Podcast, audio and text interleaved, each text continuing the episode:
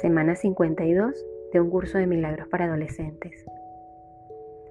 Siéntate en calma y recuerda este año, lo bueno y lo que consideras no tan bueno. Ahora observa cómo eres capaz de ver mucho más de lo bueno.